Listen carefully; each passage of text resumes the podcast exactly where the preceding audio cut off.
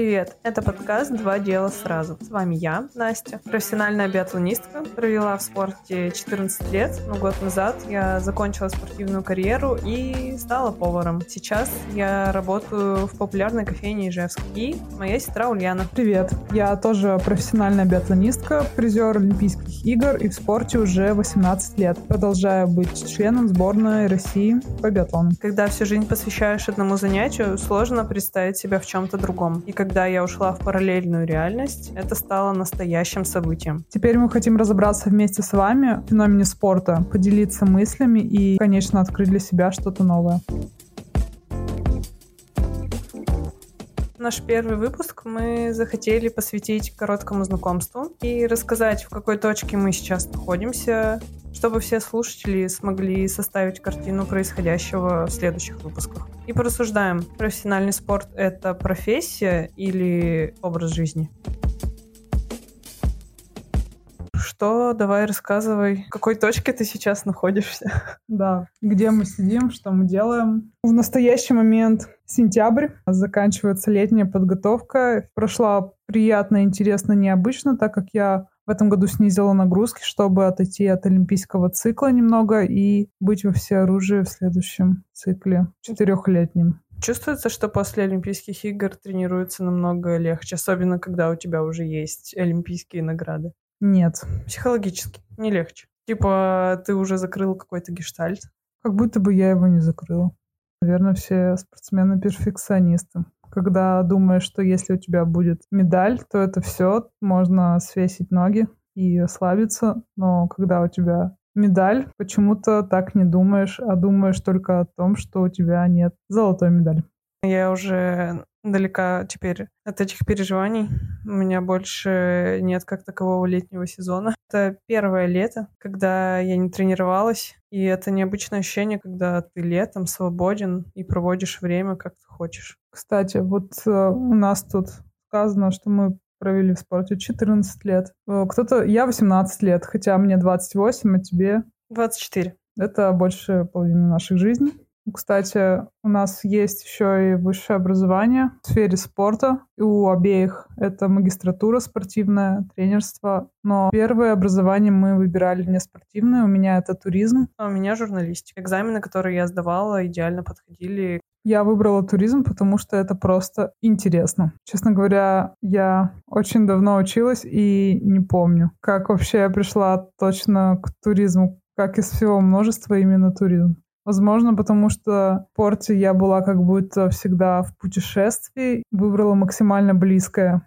Хочется отметить, что наши родители оба спортсмены. Ну, как будто выбора не было, когда выходишь из дома и сразу оказываешься на лыжной трассе. Мне вообще изначально сразу нравилось кататься на лыжах. И у меня как-то даже сопротивления не было в детстве. Мне как-то сразу не понравилось кататься на лыжах. С тех четырех лет было максимально неудобно ходить на этих ужасных деревянных лыжах. Следующие свои лыжи пластиковые я специально сломала, чтобы на них не кататься. Ну, потом уже у меня были слишком дорогие лыжи, чтобы их специально ломать. Это странно звучит от человека, который уже с детства показывал высокие результаты. Да, это непонятно, я не могу это объяснить, но как будто, возможно, я хотела как-то от этого побыстрее избавиться, просто побыстрее пробежать и забыть об этом. Но сейчас все изменилось, я не так сейчас отношусь к биатлону. Мне нравится быть в этом, нравится этот образ жизни, особенно максимально напряженный. Он, мне кажется, зоной комфорта. Например, присутствие на Кубке мира многим может показаться максимальным напряжением, нервотрепкой, но для меня это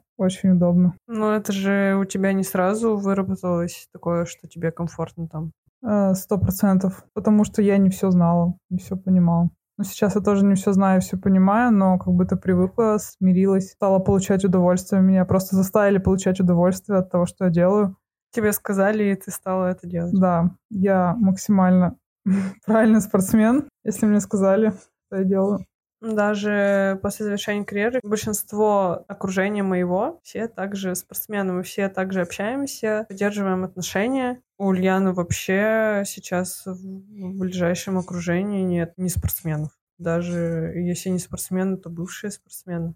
потому что с 10 лет э, моя основная деятельность это спорт, и у меня не было времени ни на что другое. Поэтому, хотя мои две лучшие подруги сейчас в других сферах, это юриспруденция и медицина, но раньше они были тоже в биатлоне. А, ты ушла из спорта, но твое окружение осталось в большей мере спортивным. Да, все равно спортивным, конечно, появились э, также э, друзья, э, не из спорта, которые вообще даже далеки от спорта, но вот как-то мы все равно сошлись и понимаем друг друга. И тебе нравится общаться о спорте с неспортсменами. Просто для меня это максимально дискомфортно, когда неспортсмены рассуждают о спорте и пытаются пытаются со мной об этом дискутировать, высказать свое единственно правильное мнение. Часто попадаю в такие ситуации. Мне бывает прикольно что-то разжевывать, что-то непонятное для неспортсменов. Какие-то вещи, там, например, э, как мы стреляем, или какая максимальная нагрузку мы испытываем во время гонки, что-то такое. Мне как раз-таки не нравится объяснять то, что очевидно для меня.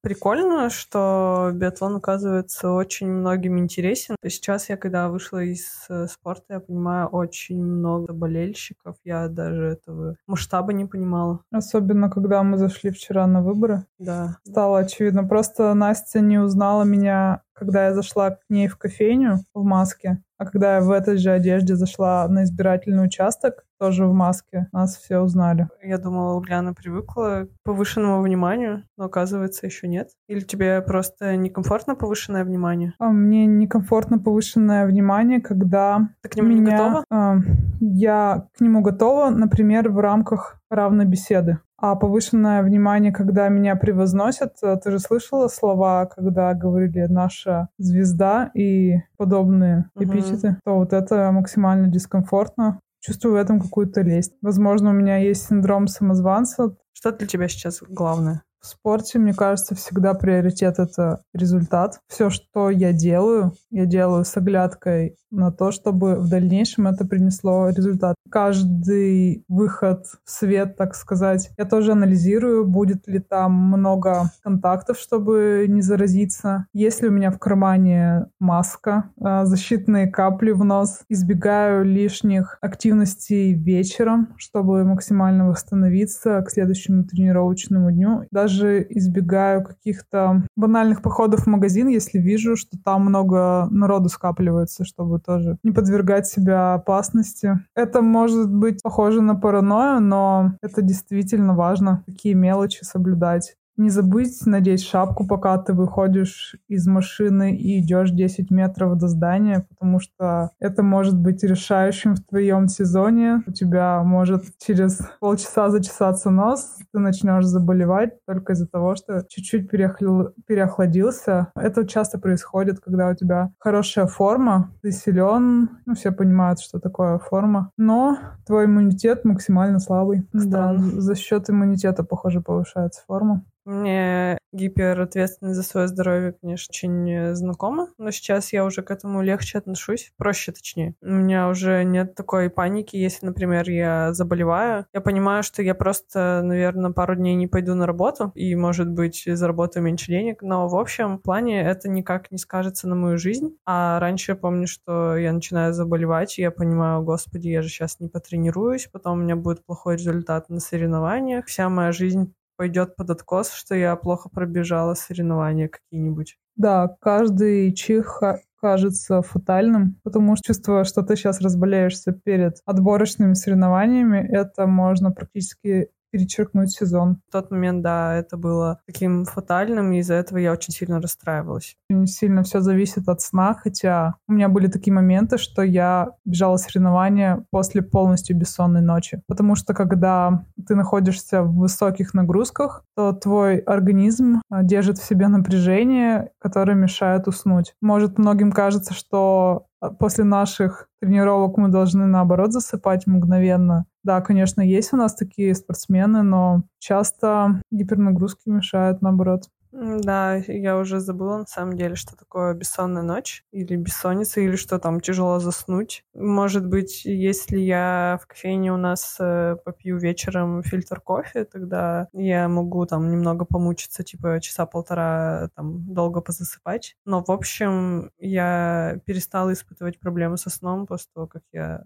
завязала. Но давай тогда разъясним вообще, почему ты закончила профессиональный спорт. Тебе 24 года. Какие причины вообще были, чтобы завершить спортивную профессиональную карьеру? Во-первых, это отсутствие результата. А во-вторых, проблемы со здоровьем. К 24 годам я накопила проблемы со здоровьем. Там букетик? Букетик, да, целый. Я видела, что если я продолжу заниматься, мое здоровье может еще дальше ухудшаться. Я подумала, как же я буду жить в дальнейшем, даже если вот я заработаю какие-нибудь медали, я что, потом буду совсем нездоровым человеком, буду вот эти деньги, которые я заработаю, например, от медалей, я их буду просто тратить на медицинские всякие обследования, лечение. Я... Нехорошая перспектива.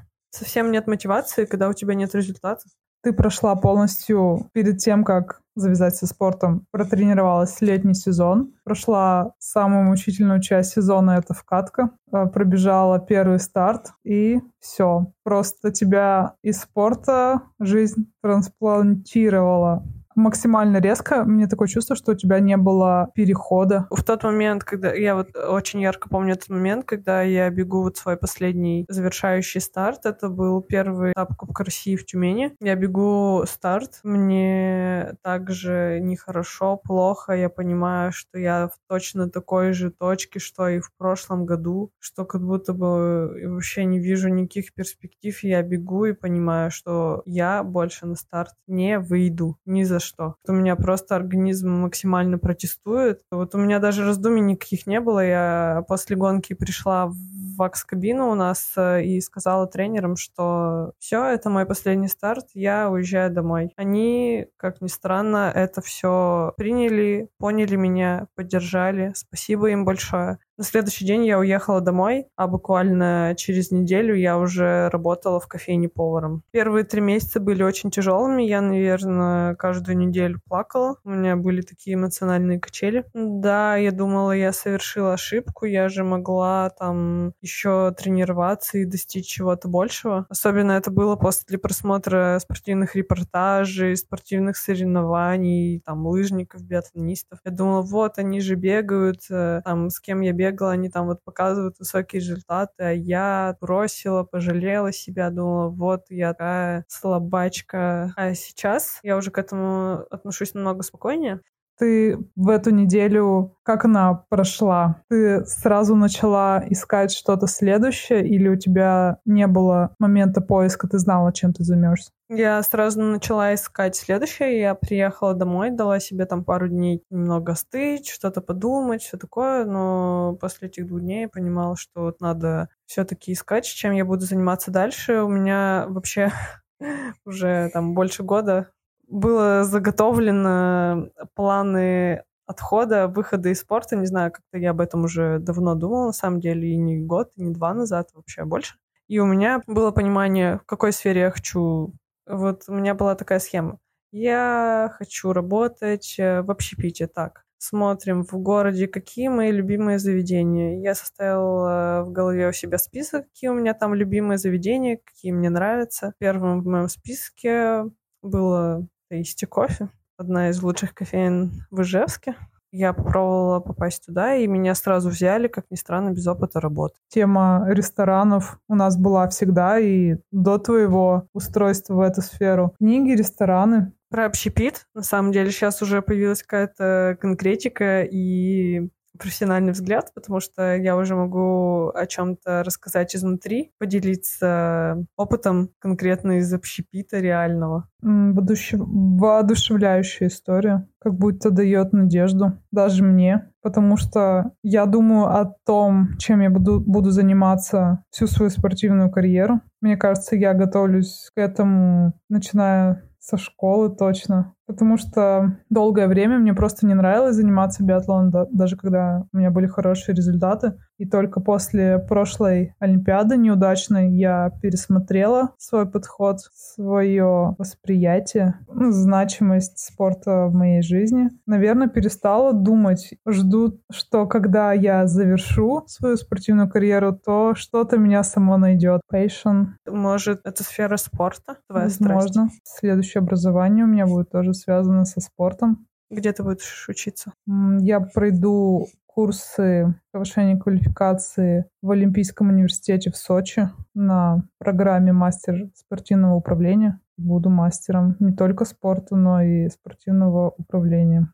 Какие перспективы у тебя есть после прохождения этого курса? Получу связи и знакомства с новыми интересными людьми, и это будет главным ресурсом в этой учебе. А у тебя были мысли, вот, например, э, ты заканчиваешь спортивную карьеру, и что первым делом, куда ты пойдешь? Когда я была в кризисе, в выгорании и максимальной низкой точке своей карьеры после прошлой Олимпиады, я готова была на все, кроме спорта. Но тогда меня вытянули и отправили на Кубок мира. А так бы я согласилась мыть пол, но только не бегать. А О. сейчас, когда я очень люблю то, чем я занимаюсь, а особенно образ жизни, путешествия, а, постоянный тонус, потому что нахождение на Кубке мира — это тонус, ты не должен расслабляться никогда. Но только после последнего старта на этапе у тебя есть день переезда, когда ты можешь посмотреть по сторонам, погулять. Но мне, в общем, нравится состояние тонуса, работоспособности и чувство, что я сильна. Ну, чувство превосходства.